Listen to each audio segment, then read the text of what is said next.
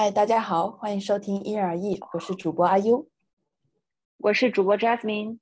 我是主播小明。嗯，今天三位主播的声音都稍微有一点弱，可能是因为最近大家打工都很累。对，最近三位，是的，最近三位主播都在打工，然后打工都很辛苦，太累了。我觉得我们真的很需要一个假期。对啊，我们我们刚刚过了一个新加坡的国庆假，然后下一个假期是十月底。但是你想想，那个那个国庆假，一个是他在周二，所以他没有跟周末连起来，他相当于只是在你的 weekdays 里面放了一天。另外一个的话，就是那个国庆假，就是哇，人挤人呐，你不觉得吗？新加坡就这么点儿大，大家都出门了，我的天呐，感觉出个门去哪里都超多人。我感觉假期出去玩就是这样，旅游就是这样啊。说到旅游，你们你们以前旅游的时候不会想过，就是在淡季的时候去旅游错峰？但是工作了之后没有办法错峰啊！工作之后你只能五一劳动节、十一国庆节的时候去玩，因为因为老板没有假，除非我们请年假，一年一次了。是的，就只能是请年假了。好了，我们前面哎呀瞎扯了这么多，其实我们今天的主题就是想要聊一聊旅行。然后这个话题的起因也是因为啊就很直接，我们最近打工太累了。很想放假，很想出去旅游，然后就是又又啊又又刚好就是除了阿优之外，小明跟 Jasmine 他们两个都有旅行计划，所以我就很想要跟他们两个一起来聊一聊关于旅行的一个想法，以及也刚好不久之后，差不多一个月吧，其实在国内的话呢，也是一个大家都期待了很久的假期——国庆黄金周。所以呢，就是我们也想要在这个时机，刚好也是一个时间点吧，可以聊一聊我们对旅行的看法，以及我们过去的一些旅行记忆。因为毕竟现在国内很多人都没有办法，可能都很难出去旅行，或者说顺利的旅行，所以也有多少一点那个望梅止渴的意思吧。但是我觉得有点念想还是挺好的，因为虽然。虽然我们好像是可以说走就走，但是其实像我的话，刚开始上班 根本没有办法说走就走。对啊，其实我觉得不只是说国内没有办法出去玩，就是你这个旅行的限制本来就是像悠悠说的，工作了之后也很难出去玩。所以对我们来说，旅旅行本来就是一个比较珍贵的事情，所以比较珍惜吧。不仅是因为现在的一些情况。嗯，好，那我们就先不讲这些比较酸苦的吧，先讲一讲比较好玩的。你们两个不是最近还在计划一个旅行吗？你们的计划是怎样的？快说出来，让我嫉妒一下。呃，我跟贾思敏打算九月底的时候去槟城玩，槟城是在马来西亚的一个岛城，它。我为什么想去它呢？因为朋友们都说那边特别像台湾，很有台湾，像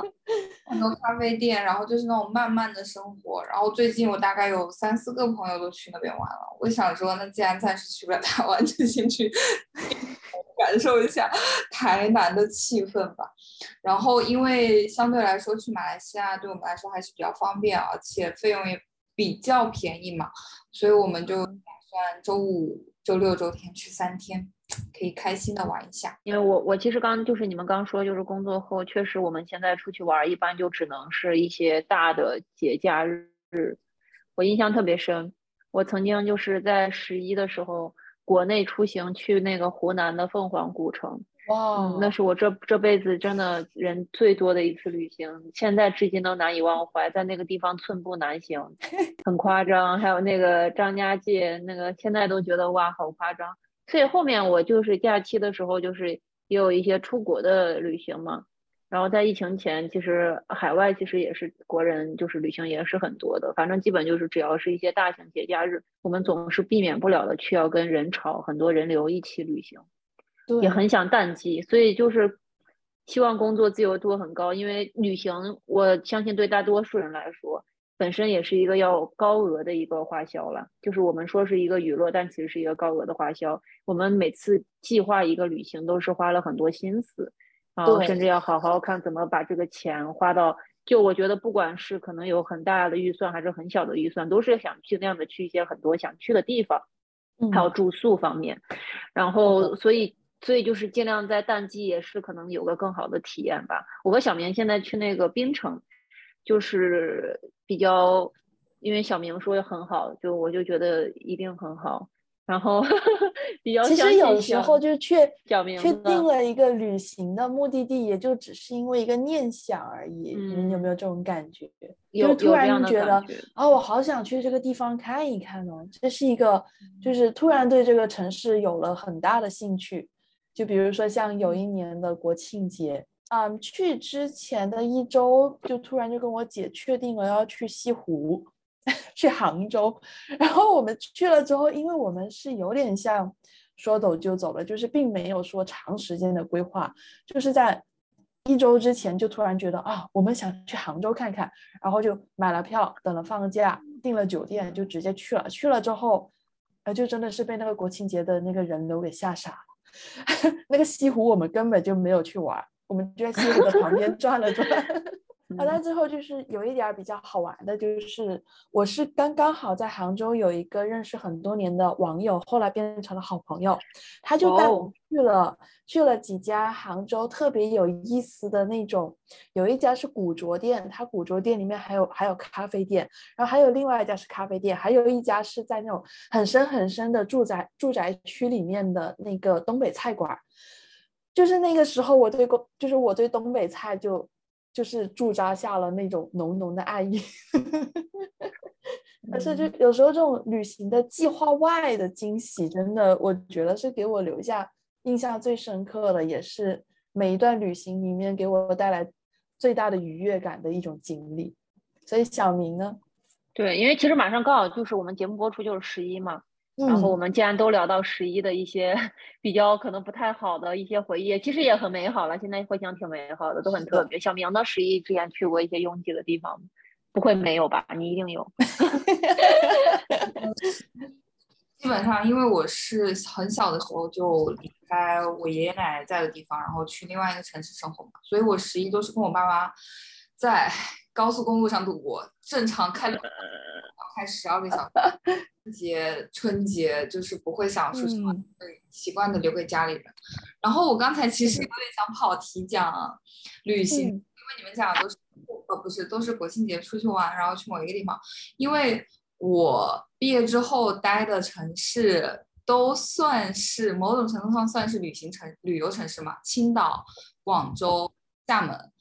然后我在这些地方待的时候，我都我都特别是在青岛的时候，我知道我一年之后。走，所以我虽然在青岛住了一年，但是我的眼光、我的视角就是完完全全的一个游客的视角，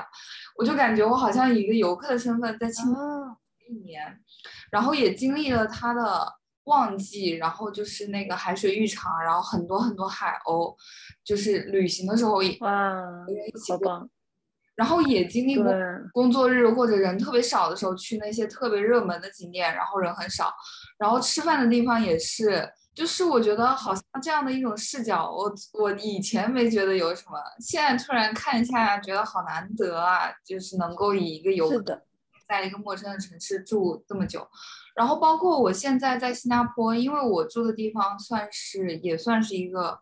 文化街区，所以我住在这里的时候，我也常常感觉我是用一个游客的视角在看我生活的这片地方，所以就会常常从一些。日常的可能对这里生活的人来说是日常的东西，发现一些游客特别感兴趣的地方，对我来说都是很新鲜的。比如说他这边的菜市场啊什么的，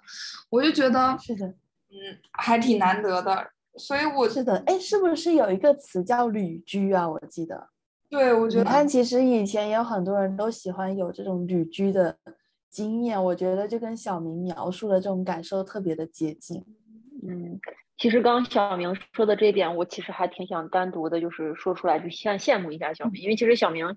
就是我相信悠悠也能够感受到，跟小明一直以来相处，他对世界都是充满好奇心和热爱的。是的，对，因为我觉得小明一直来以来都是一个非常有好奇心，而且非常热爱这个世界和生活的人，所以我觉得小明就是在新加坡刚开始给我的感觉，一直以来都是抱着一种我明天要离开新加坡的态度去热爱这片土地的，是真的。我觉得这是我不是我这个是夸奖哦，因为我觉得就是其实因为我们有时候已经当成了一种常规的时候，我们往往不会发现，我们其实早上可以到家楼下的咖啡厅喝杯咖啡。我们其实有时候出去旅行，我们不一定是去了一些景点，我们是跟当地人一起去菜市场买个菜，赶个早。这也是一种，都是一种惊喜。我们是不是去吃一下他们的夜市，就跟他们一样去超市逛一逛？哦，他们这边的超市，哎，他们的零食还有这些奇怪的一些东西，这些我觉得是我还挺愿意去偶遇的惊喜。然后跟小明在一起的话，有时候愿意跟他一起去，所谓遇到这些可能比较不是那么被大家会习以为常、当做惊喜的一些日常的小美好，我觉得是一个非常值得珍惜的事情。不过刚你们有有讲那个我们自己现在各自的一些旅行经历嘛，然后也有提到我们假期啊或者怎么安排。就我自己本人确实本身也是，我去出去去的一些地方，就有时候就是像你们说的，是因为一一本书，然后一个电影。像电影的话，就是我们经常看有一些电影对一些地方描述的，像悠悠跟我应该都还是挺喜欢北欧的。就我觉得这个可能跟我们自己之前看过的。听过的音乐也好看过的电影也好看过的书也好，我觉得都是息息相关的，去帮我们去构建了对那个地方的向往。然后我自己很喜欢日本，也是因为我嗯去过非常多次日本，也很喜欢那边的动画呀、文化呀、乐队呀。对我来说，那个地方可能不仅仅是景色，然后更有一些别的东西。所以我还印象非常深的想分享一个旅行的经历，就是真的是一个很美好的一个故事。就我当时去日本的那个北海道的青池，那个是在美瑛，然后因为那个地方是一个比较偏的，然后我们当时去的时候，去那个地方是我们一行有五个人，然后没有开车，我们就是大巴过去的。但一天那个大巴非常的少，就是基本是一个小时还是一个半小时才有一班。然后冬天北海道那个地方又非常非常的冷，我们当时以为我们可以在那儿逛个一个半小时，然后去了之后那个青池，就是它真的是个池。很美丽的池，我不是说它不美丽啊，毕竟很多一些 Mac 系统的壁纸也是它，但是就是逛不了那么久。然后我们后面就是结束了之后，大家又在那边湖边吹得瑟瑟发抖，然后我就随机的找了一个旅游大巴，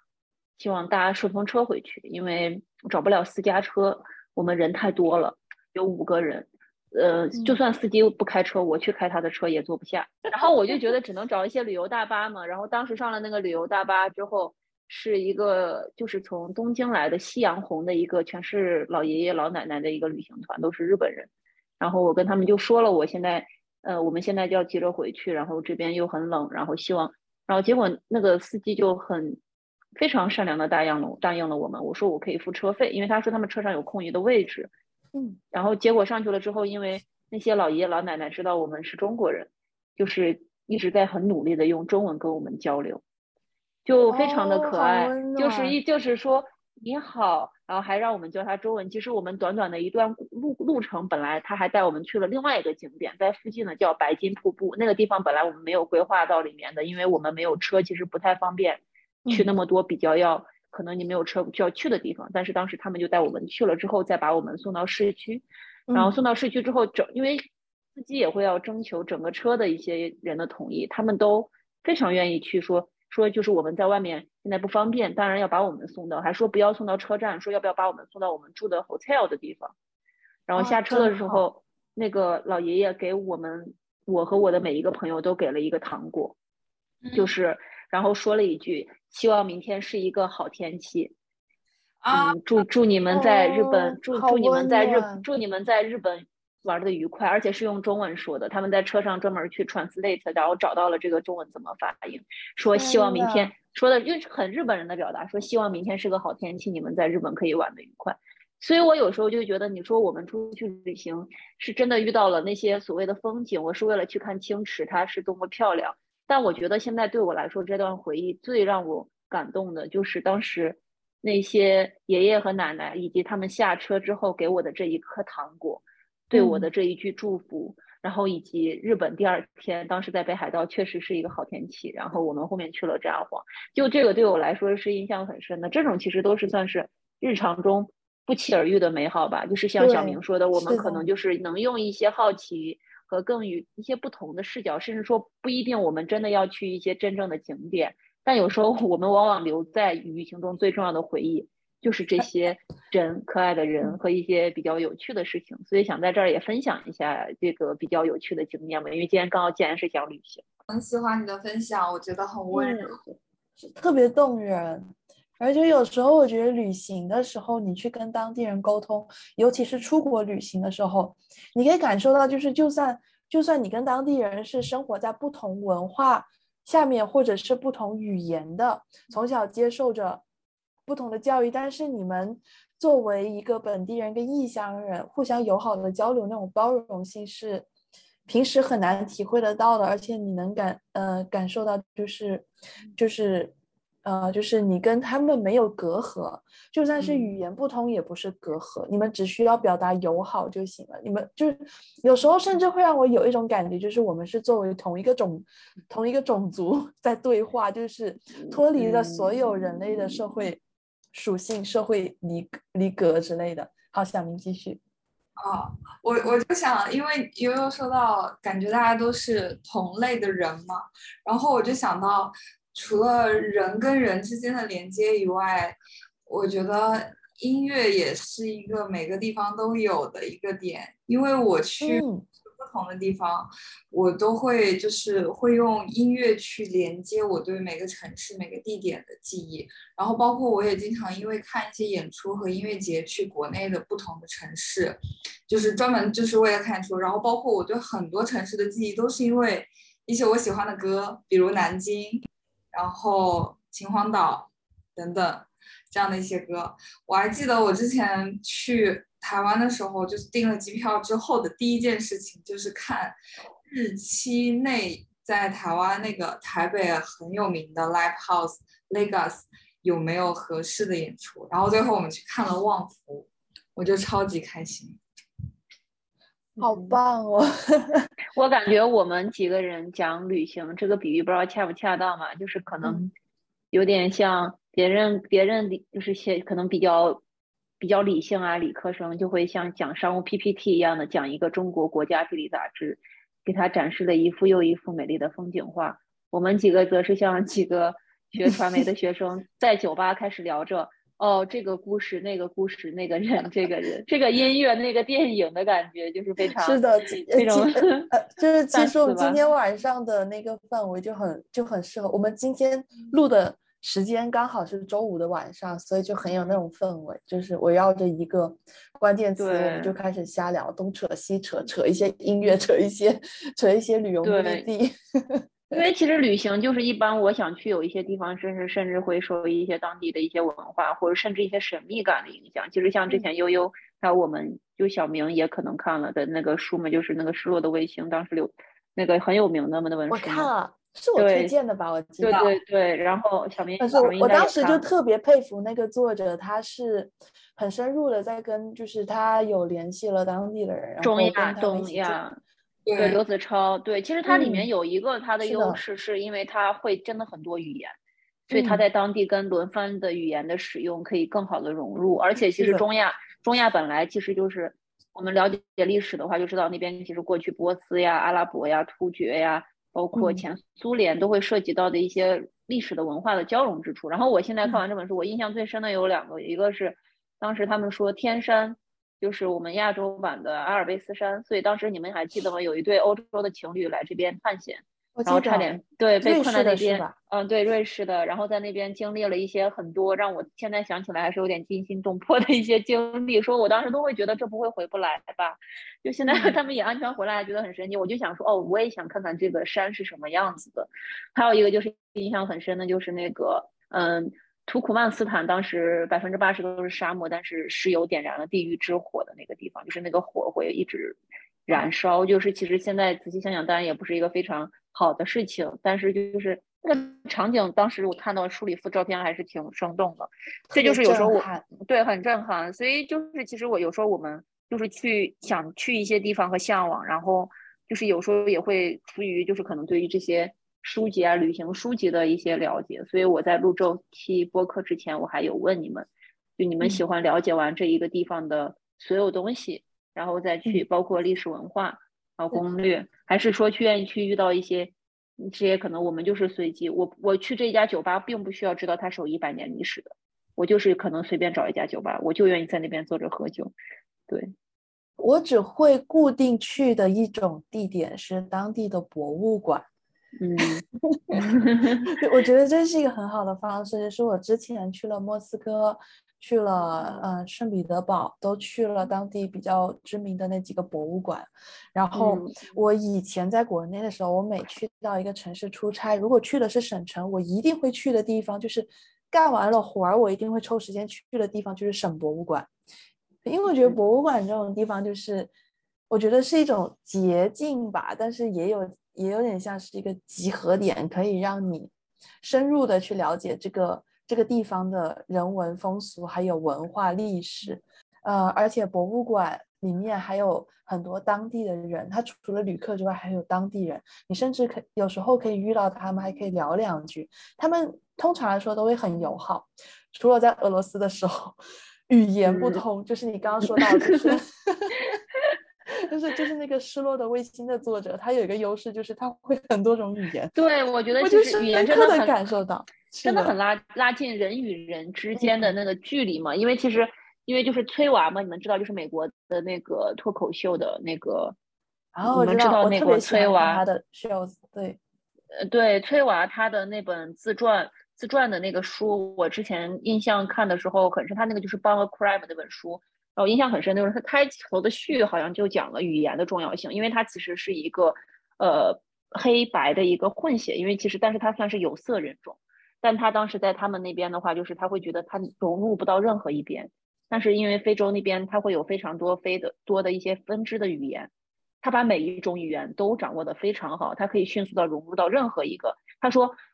这边就是他说任何一个语言的人都分辨不出来他。是到底是不是他们种族的人，然后能够迅速的融入任何一个社交圈。所以其实语言有时候真的是一把钥匙。如果这也就是我们可能在商业世界上，就是也是，如果你能够呃用中文跟中国人做生意，你用日语跟日本人做生意，肯定比都用英文会更有亲切感。对，印象很深刻的也是因为就我当时就觉得说，哎呀，我去到每一个景点，他们工作人员都不会讲英语，那算了，我自己瞎逛逛吧，就在旅店附近逛。然后就是还还在有一天晚上，就是用万能的淘宝买了一张天鹅湖的票，对，然后我去看了天鹅湖啊，特别的开心。这些都是计划外的事情。还有一件计划外的事情特别印象深刻，就是我去逛当地的超市的时候遇到了一个店员，他我印象很深刻。他说他是来自于哈萨克斯坦，然后他头上有一个很大很大的刀疤。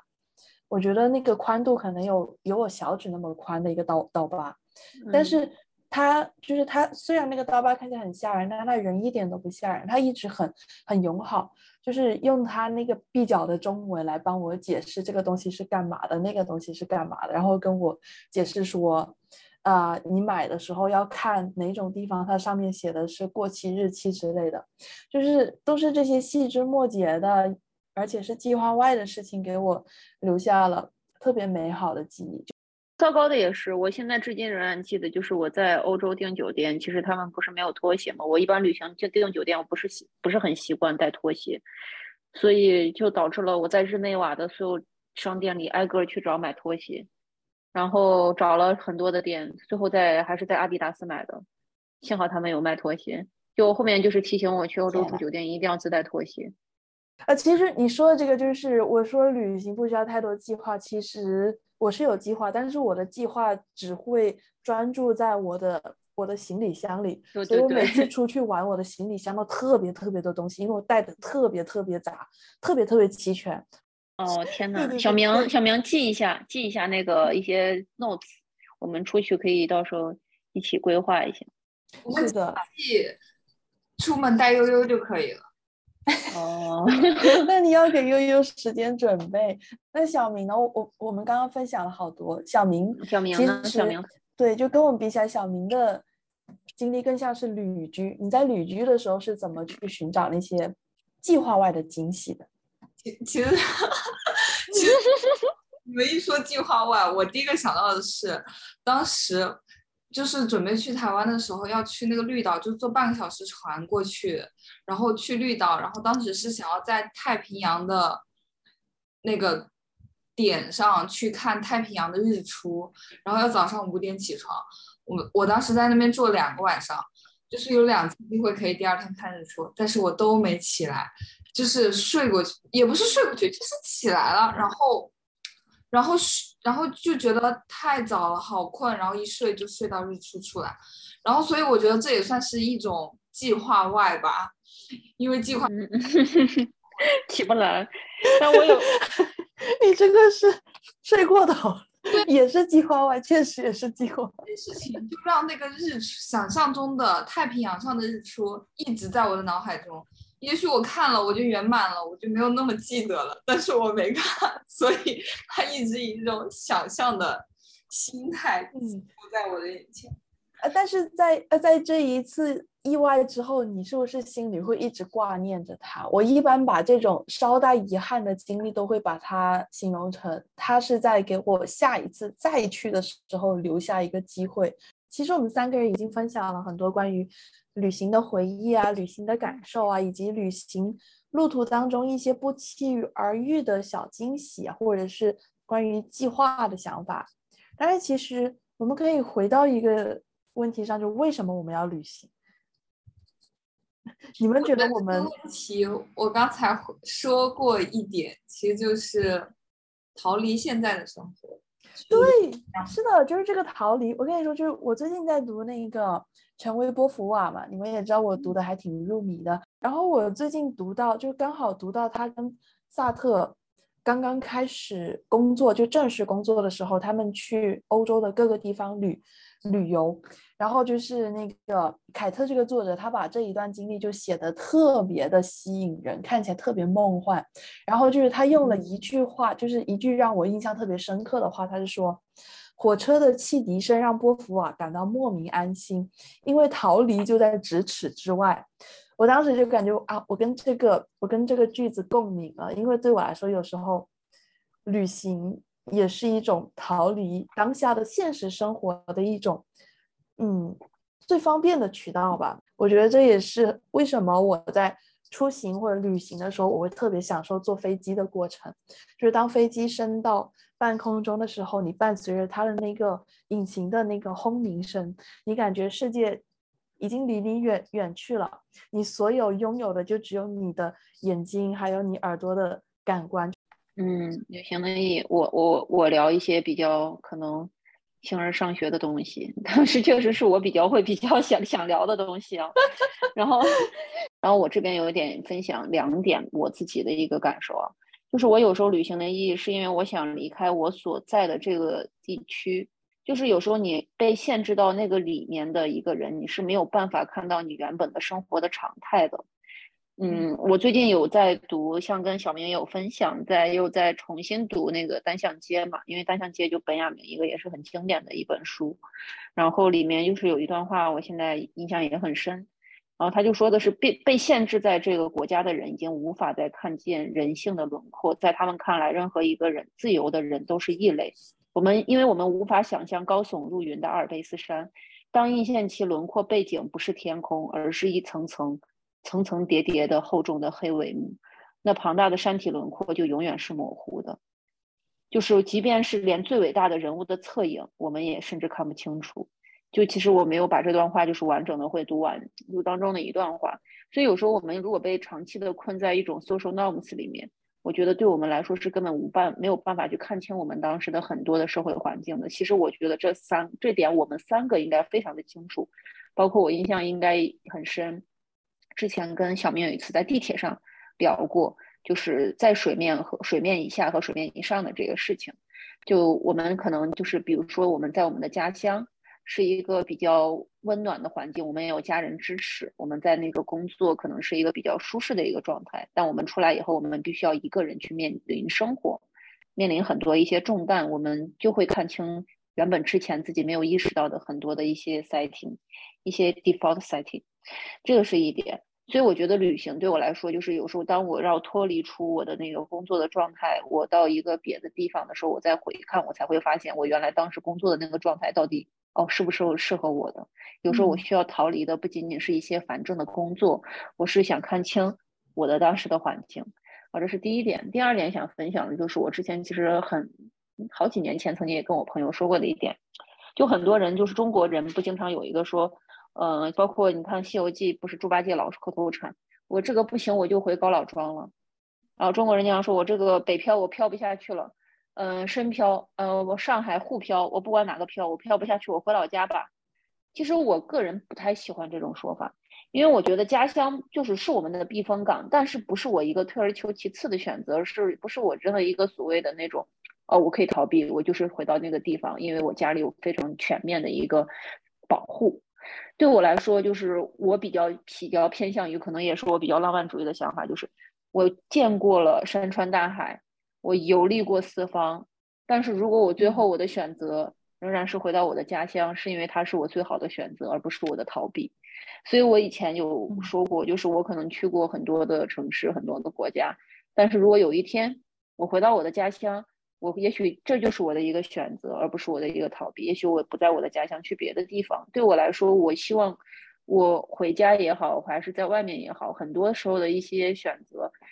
不要把那个选择当成你人生的那种退而求其次的选择，那种点是很重要的。因为家其实它本身也不是一个让你退而求其次的选择。对，就所以对你来说，你想就是你想要获得的是。一种选择，其实我对你刚刚讲的，就是也挺认可的，因为我自己其实从小到大跟家里人在同一个城市，在同一个屋檐下生活了很长一段时间，但是我觉得我最自在的时候是，其实是自己一个人出来飘的时候，我当时就感觉就是我脱离开了家人的状态以及他们跟我相处的模式之后，我发现我能够自省了，而且我能。遇见不同的朋友，不同的朋友跟我之间可能有那种思想上的碰撞、语言上的交流之后，我就会重新发现一层自己，就是新的自己。嗯，我觉得可能这也是我们相似的地方吧，就是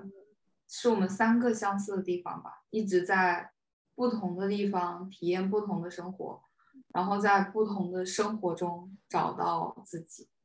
对，因为因为就是我刚刚大家说旅行的意义，我的话就我的就是一句总结吧。我觉得旅行不仅是为了认识远方，也是认识你原来的地方。那我想作为一个结尾来问一下大家，在接下来的假期和生活中有什么旅行计划吗？因为也快到我们的国内的国庆节啦。我的想法比较 weird，其实我想要回香港看一看。嗯。嗯，就是就是，虽然我跟家里人调侃说我是把它当做深圳的代餐，我就跟你们隔着个河探个亲。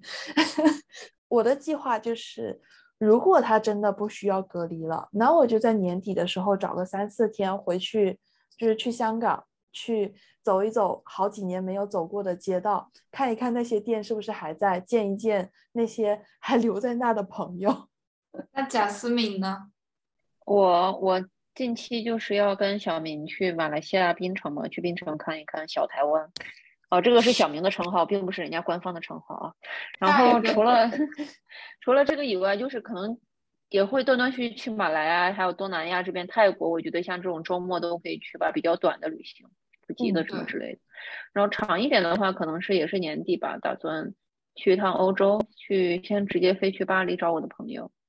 然后，然后完了之后，我们两个人再看一起去哪里。大计划是这样，因为可能，因为我其实欧洲也去过蛮多次的了，但我北欧那边还真没怎么去过，所以这回有一点想去北欧那边看一看。现在也没有定好，因为其实刚才悠悠说的挪威，我也很喜欢，挪威那边风景真的很棒。挪威的峡湾，我一直都很想去看。对，就峡湾，对对对，就是挪威的大峡谷，然后包括那个芬兰也挺想去的，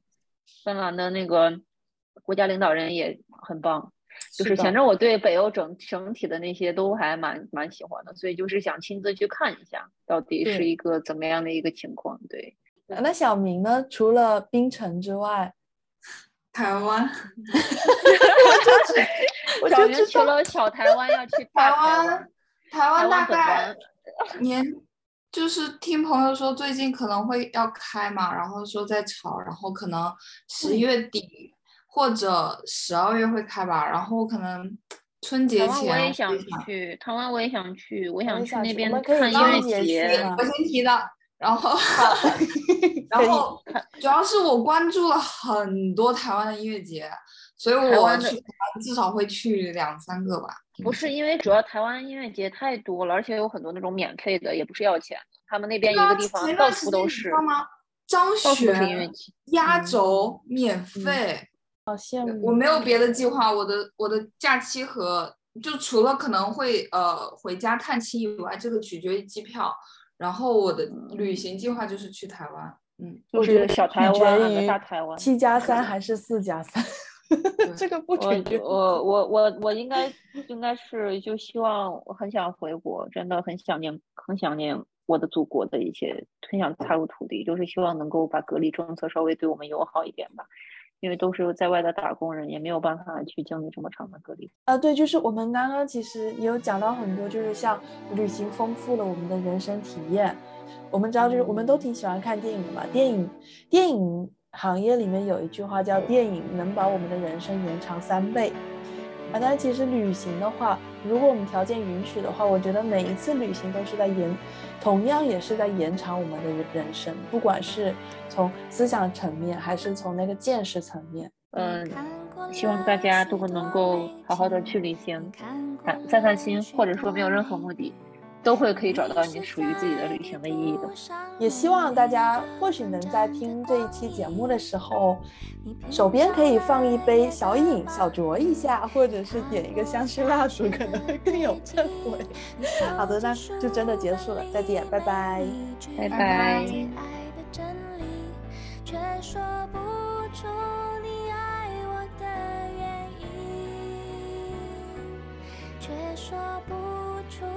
欣赏我那一种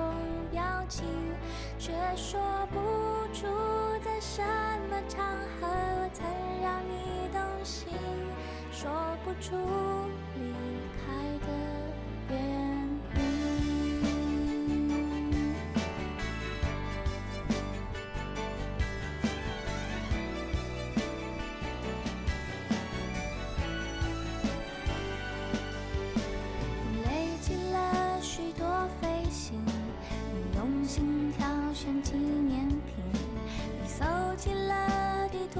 上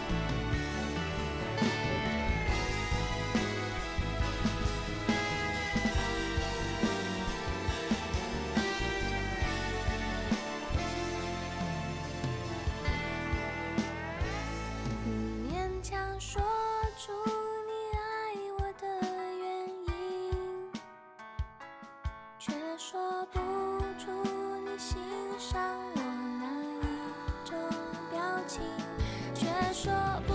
出在什么场合我曾让你分心说不出离开的原因。勉强说出你为我寄出的每一封信都是你